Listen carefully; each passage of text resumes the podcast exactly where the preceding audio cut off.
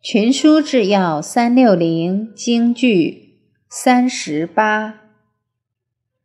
书曰：有不世之君，必能用不世之臣；用不世之臣，必能立不世之功。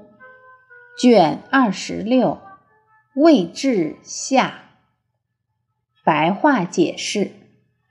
古书上说有卓越的君主必然能任用卓越的大臣。任用卓越的大臣必然能建立卓越的功业。